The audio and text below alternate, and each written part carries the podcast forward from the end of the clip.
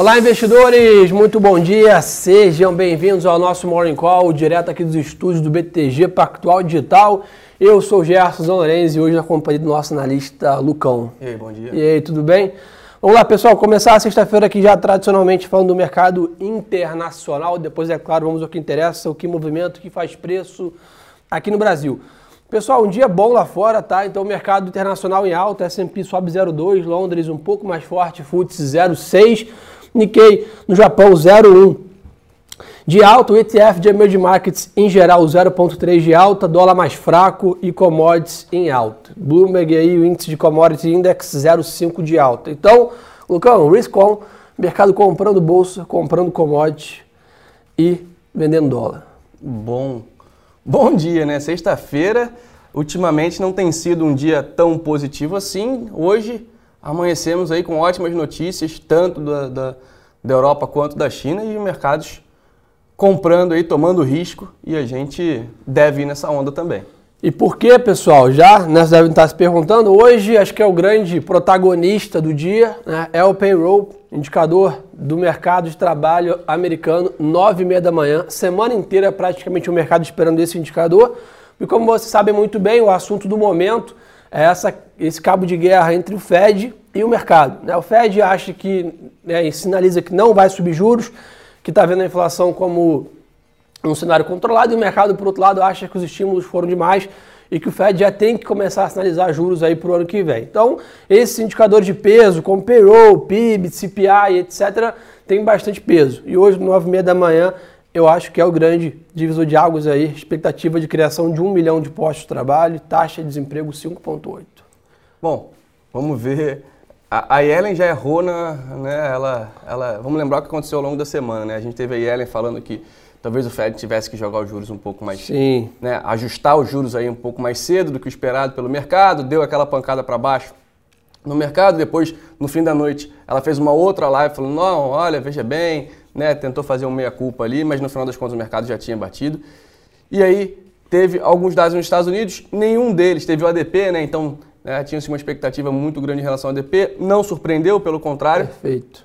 E agora vamos ficar de olho nesse, nesse payroll aí para ver o que, que acontece, se de fato a Yellen estava certa ou errada, se ela já tinha alguma, é, digamos assim, alguma, alguma cola ali, alguma pista do que ia acontecer. Mas acho que o que a gente está de olho hoje, inclusive, é claro, até 9h30, mercado ali esperando, mas tivemos também a idade da China, né, Gerson? Muito bom. Impressionante. Então, só para você ter uma ideia, né, a minério de ferro subiu 5% em Dalian, e em Qingdao já passou de 200 dólares. Então, mais um dia de forte alta da commodities, né, quase 6% de alta no futuro do minério de ferro. Acho que é importantíssima essa visão. Isso tem alguma demanda reprimida aqui, né? Lembrando que a gente foram um feriado de quatro dias na Ásia, então isso está né, sendo um, um, ajuste, mas sem dúvida tudo indica hoje mais um dia fortíssimo para né, setor de siderurgia e mineração. Ontem já foram um grande destaque, né? CSN, Gerdau, Vales e Minas puxaram a bolsa como um todo. Hoje o que tudo indica mais um dia forte para exportadoras de minério de ferro e aço. Acho que um bom sinal aí é, para ficar de olho. Né? Então, além disso, né, o que a gente está de olho também. Petróleo está um pouco mais lento aí, mas bem firme, 65 dólares ali o WTI. Não, não perde 60 de jeito nenhum, né?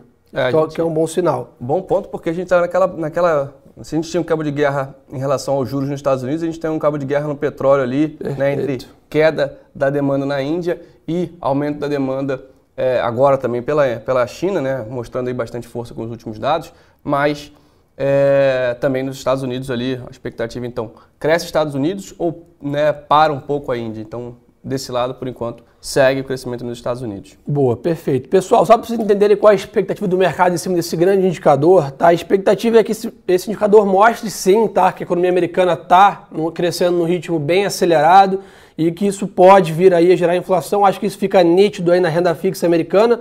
Então as treasuries de 10 anos aí estão em alta, a 1,57. Então a expectativa do mercado é que sim, esse indicador venha com uma tendência de alta. Né? Então vamos monitorar isso. A única preocupação é se ele vier muito mais forte do que o mercado esperava, a gente vai ver rapidamente um spike nas treasuries de 10 anos e a bolsa vai sentir. Então acho que se ele vier aí em torno desse 1 milhão de postos de trabalho, que é a expectativa, que é a projeção do mercado, tudo sob controle. número muito acima disso, eu acho que talvez penalize um pouco os ativos de risco, porque o pessoal vai tomar renda fixa americana é, na, na expectativa de alta de juros nos Estados Unidos. Lembrando que né, na perspectiva de juros estava lá para 2023. Né? O pessoal quer trazer isso né, para antes. Então vamos ficar de olho. E até bom ponto para a gente tirar no dólar, né, Gerson? Ontem o dólar caiu bastante. Forte. Muito por conta dessa questão de diferencial de juros que a gente falava lá atrás, lembra? Sim. Na época antes, quando estava ali aquela questão do. Quando estava começando a pandemia de diferencial de juros entre Estados Unidos e Brasil, o que, que significa? Quanto, qual a diferença entre quanto que paga um juros nos Estados Unidos e quanto que paga aqui? É claro que tem muito mais risco, aliás, a única taxa livre de risco né, considerada são os títulos do governo norte-americano. Então, quando a gente olha para cá e, e ver que esse, a diferença, ou seja, a gente está pagando cada vez mais em relação aos títulos de renda fixa, os Estados Unidos está parado, a gente acaba trazendo um fluxo maior de, de capital e aí é, a gente viu essa queda do dólar, a gente, é claro, espera, né, é, vamos ver se ao longo do tempo a gente quer ver o dólar cada vez mais baixo, mas também tem um, tem um limite aí também, né, Gerson, de... É o que a gente, é, é o que a gente chama de, de cenário, né? Eu acho que a gente tem um cenário otimista ali, né, que está muito próximo dele, inclusive, né? Então acho que assim, dá para ah, então o dólar vai para 4,30. Não, não, não é isso que a gente imagina, né? O Brasil realmente está aumentando o diferencial de juros. Nossa Selic deve terminar o ano em 5,5, juros americanos não devem se mexer esse ano. Então, nosso diferencial está aumentando, deveria favorecer nossa moeda, mas mesmo assim, historicamente, o diferencial ainda vai continuar abaixo versus a nossa média. Quadro fiscal, pandemia, tudo ainda né, mais constante, não temos o, o grau de investimento, então tem N razões para não sonhar com um câmbio muito depreciado, um real né, muito apreciado e um dólar depreciado. Então dá para imaginar aí talvez um cenário de câmbio 5,10, no mais otimista, 5, né, vamos dizer assim, mas só para ter uma ideia o que, que são cenários. Né? Acho que a gente afastou bem o fantasma dos 6 reais, estamos agora negociando na banda otimista, vamos dizer assim, em relação ao câmbio. Lucão, sabe um negócio que está animando também, importante, né? Londres está subindo bem mais que, que Estados Unidos, porque tivemos aí também dados da produção industrial da Alemanha. Né? 2,5% de, de alta em relação a fevereiro, a estimativa era 1,8%. Então a Alemanha aí animando o continente europeu como um todo, né? apoiado nessa, nesses dados da, de produção industrial. Lembrando né, que a Alemanha é a grande locomotiva junto né, com, com o Reino Unido como um todo da Europa. Então acho que é importante ressaltar isso também. E Brasil, Lucão?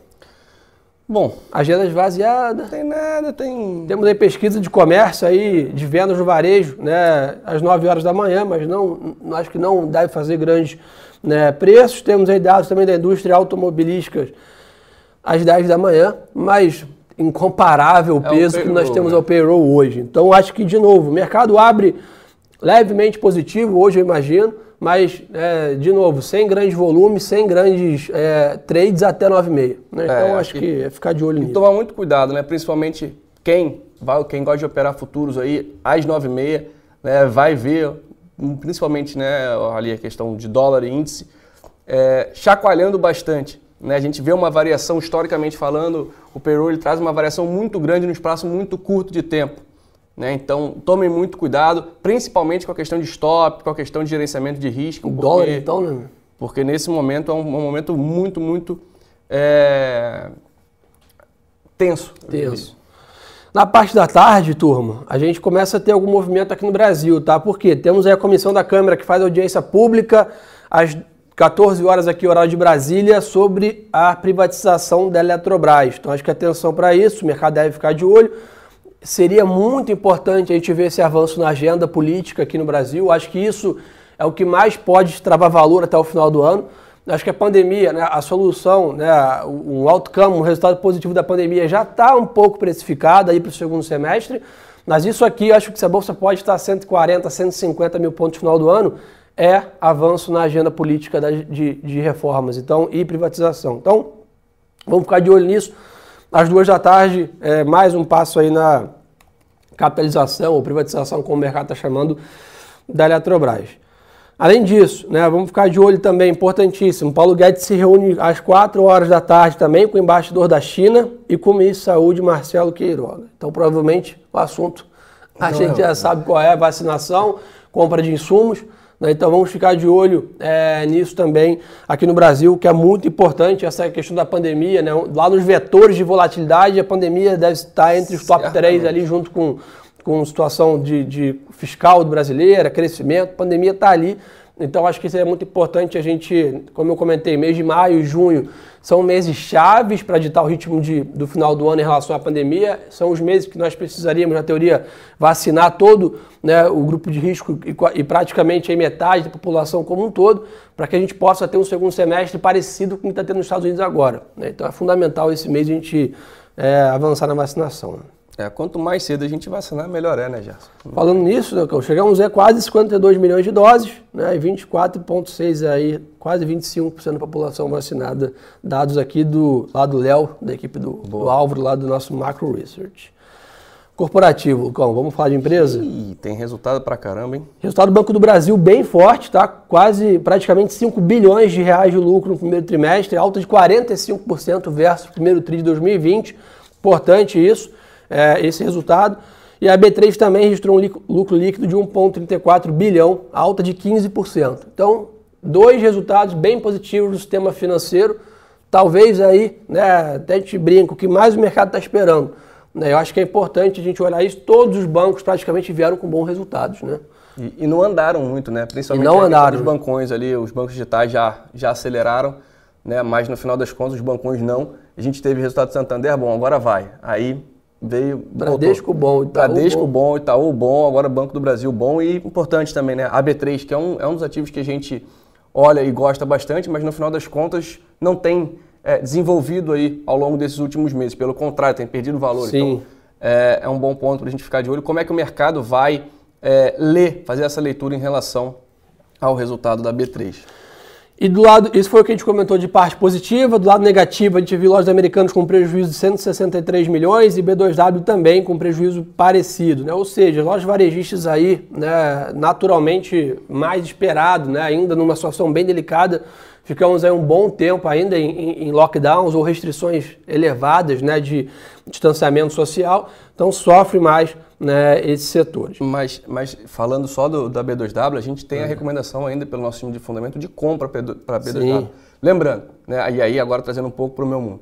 Se você vai comprar um ativo que segue pressionado, você tem que ter um gerenciamento de risco muito bem feito. Né? Ou uma estratégia olhando para prazos mais longos. Se você. Não adianta você querer comprar um ativo que vai, você busca é, 10, 15, 20% de, de, de retorno num prazo muito curto, porque isso não vai acontecer. É muito difícil isso acontecer. Então, é, tenham aí em mente a, a, estratégia quando você definir que ativo você vai comprar ou, né, ou não, né? Perfeito. E também, Lucão, teve JHSF aí, lucro de 191 né, é, milhões, mais de 10 vezes acima do ano passado. Então, acho que a temporada de balanços, pessoal, né, assim, eu particularmente não vi nenhum balanço ainda catastrófico. Né? Acho que a gente vem se consolidando para ter um bom, uma, uma boa sinalização das empresas aqui, né? e é o que a gente tem, é, como que isso explica, né? no meio de uma pandemia. O que a gente tem visto, naturalmente, né, são as empresas que já eram boas né, ou, ou, ou mais é, eficientes operacionalmente ganharam share, né, ganharam o mercado. Né? Então acho que isso é, é, tem favorecido aí essas empresas. E após o fechamento, Lucão, M. Dias Branco e Brasil Agro. Então ficar de olho nisso também. Um ponto importante, muita gente perguntou aí sobre as quedas recentes das ações de JBS, aqui saiu a notícia que a Arábia Saudita suspendeu a importação de carne de frango de 11 frigoríficos brasileiros, sendo 7 desses pertencentes ao JBS. Então, vamos ver como que o mercado monitora isso. Normalmente as proibições são momentâneas, né? deve ser alguma adequação aí a alguma regra, mas ficar de olho nisso também. Na Vamos ver mais o que a turma está querendo saber aqui. A B3 aprovou a emissão de 3 bi de debêntures, mas sem grandes indicadores. Na parte de mercado de capitais, já tem muita gente perguntando aqui. Hoje é o, é o final aí da, da, da reserva aí do IPO da G2D, da empresa aí da GP Private Equity de tecnologia. Então, atenção aí, converse com o seu assessor. Vocês sabem bem que a gente não pode se aprofundar muito aqui em ofertas públicas aqui na nossa live devido a, a, a regras aí da, da CVM, mas é uma data pública e hoje é o último dia para o IPO da G2D. Então, entra no seu aplicativo do BTG aí, fale com o seu assessor, com o seu né, parceiro aqui do BTG e fica de olho nessa oferta que está tá bem, bem falada. Vamos ver o que a turma está querendo saber, Lucão? Vamos lá. Walter mandou aqui, como é que tá o índice Xangai? Tá caindo 0,7, tá? A China tá um pouco mais fraca aí é, do que o mercado.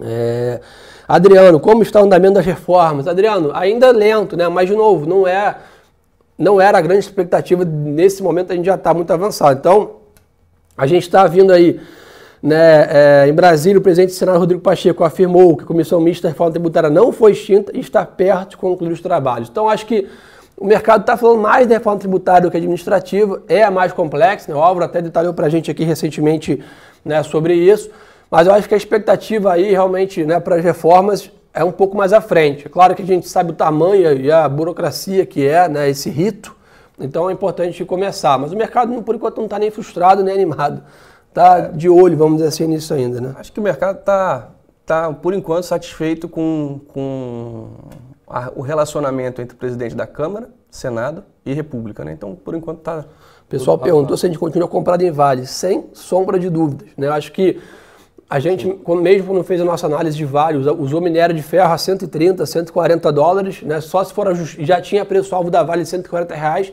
Se incorporar esse preço de minério a 200, então nem dá para para comparar. Então a gente acha que esse ciclo de commodities ainda vai continuar, né? A gente continua comprado em Vale aí preço-alvo de 140 reais. Acho que não tem não tem dúvida sobre né, o ciclo de commodities, o, o, a recuperação da economia chinesa, os Bom estímulos ponto. econômicos lá fora, né, o pacote de infraestrutura que vai consumir muita commodity nos Estados Unidos. Então, continuam comprados em Vale.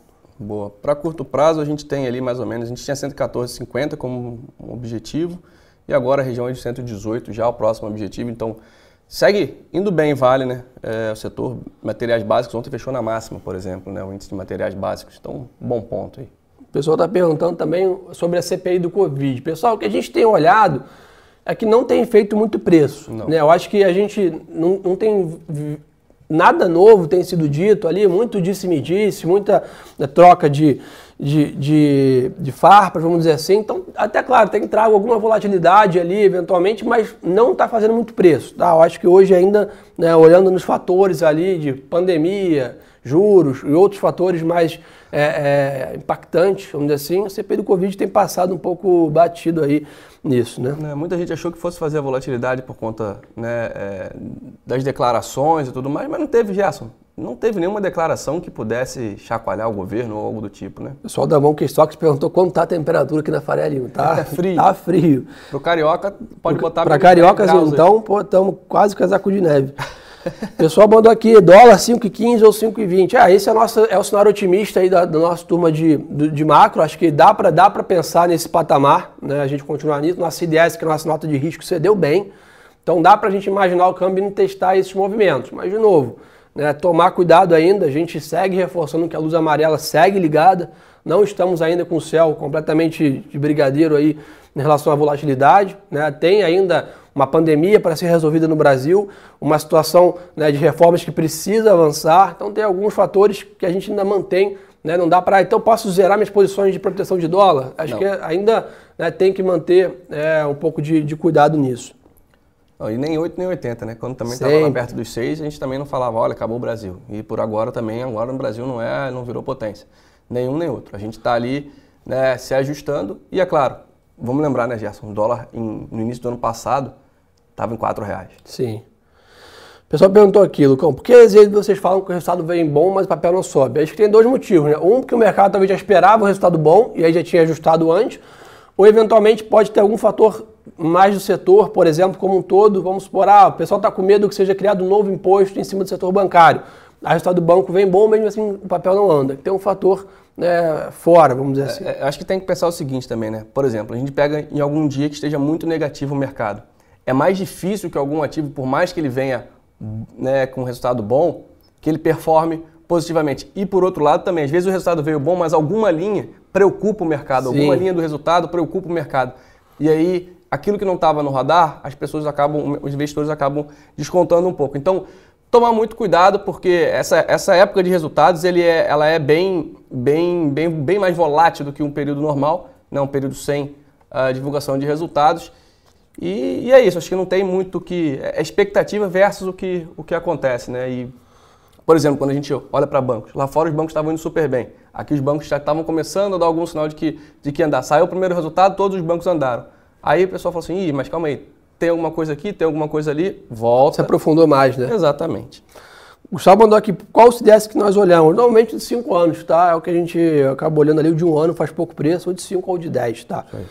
O pessoal perguntou aqui também é, sobre Bitcoin. Pessoal, Bitcoin hoje sobe, tá? Mas ainda é basta esses 60 mil dólares que testou na última, na, na última, última alta, né? Então são 56.500 dólares a cotação. A notícia que saiu que o pessoal está comentando é que o Mercado Livre comprou 40 milhões de reais em Bitcoin. Acho que, a, acho que as tesourarias das empresas vêm né, diversificando o seu portfólio é natural empresas desse tamanho ter compra de dólar, compra de, de euro, é, moedas e renda fixa, treasuries, etc. Naturalmente, as empresas começam a diversificar também. É, agora, em criptomoeda, deve ser um movimento também, provavelmente, essas empresas querem começar a aceitar a criptomoeda como método de pagamento. Né? Então, elas devem estar querendo conhecer um pouco a dinâmica da, das criptos para começar, talvez daqui para no, no, futuro, aí, talvez não tão distante, todas receberem pagamentos em, em criptomoedas. Né? Rapaz, impressionante como esse mercado está crescendo aí nos últimos. Principalmente nos últimos meses, né? Como entrou no, numa hype aí. Boa, perfeito. É, o que a turma está querendo saber aqui, o pessoal mandou um negócio engraçado aqui. Olhe para a Magazine Luiza como o Lucão olha para o Gerson. Sextou, né? É, mas, pessoal, brincadeiras à parte, eu acho que o varejo e e-commerce ainda deve sentir um pouco. Né? Eu acho que ficar ainda de olho, apesar de a gente estar vendo alguns resultados aqui das empresas com varejo físico estarem sofrendo mais, eu particularmente estou vendo risco retorno melhor em empresas aí de varejo físico para o segundo semestre. De novo, é uma grande aposta, né? É, é apostar no, no, resultado positivo aí de reabertura econômica aí a partir de junho e julho. Mas, de novo, se eu for olhar preço, potencial de retorno, eu acho que vale a pena começar a montar posição ali no varejo, Renner, Hering, Arezo, ficar de olho Alpargatas, ficar de olho nessas companhias que sofreram os últimos 20 meses aí e claro, né, não é para zerar o varejo online, mas já você botaria, aumentaria qual posição? Eu acho que está na hora de começar a olhar varejo físico que está barato, né? É aquela, aquele call de sempre, né, Gerson, de sempre, digamos assim, dos últimos dois, três meses. Você quer tomar um pouco mais de risco? Né? Daqui para frente, a gente espera que a situação melhore, a questão do Covid, Perfeito. que as coisas comecem a retornar a um normal dentro do, do possível. Né? E aí, o que, que, o que, que apanhou muito ali para trás. Aviação, que já andou bastante, já se recuperou. Turismo, uh, eventos, varejo físico e shoppings. É isso. Ah, shoppings também é um bom ponto, né? Que tem andado bem, até, a gente tem incluído o Guatemi na carteira. Então acho que é um setor também para ficar de olho aí para quem quer comprar é, setores descontados, pessoal.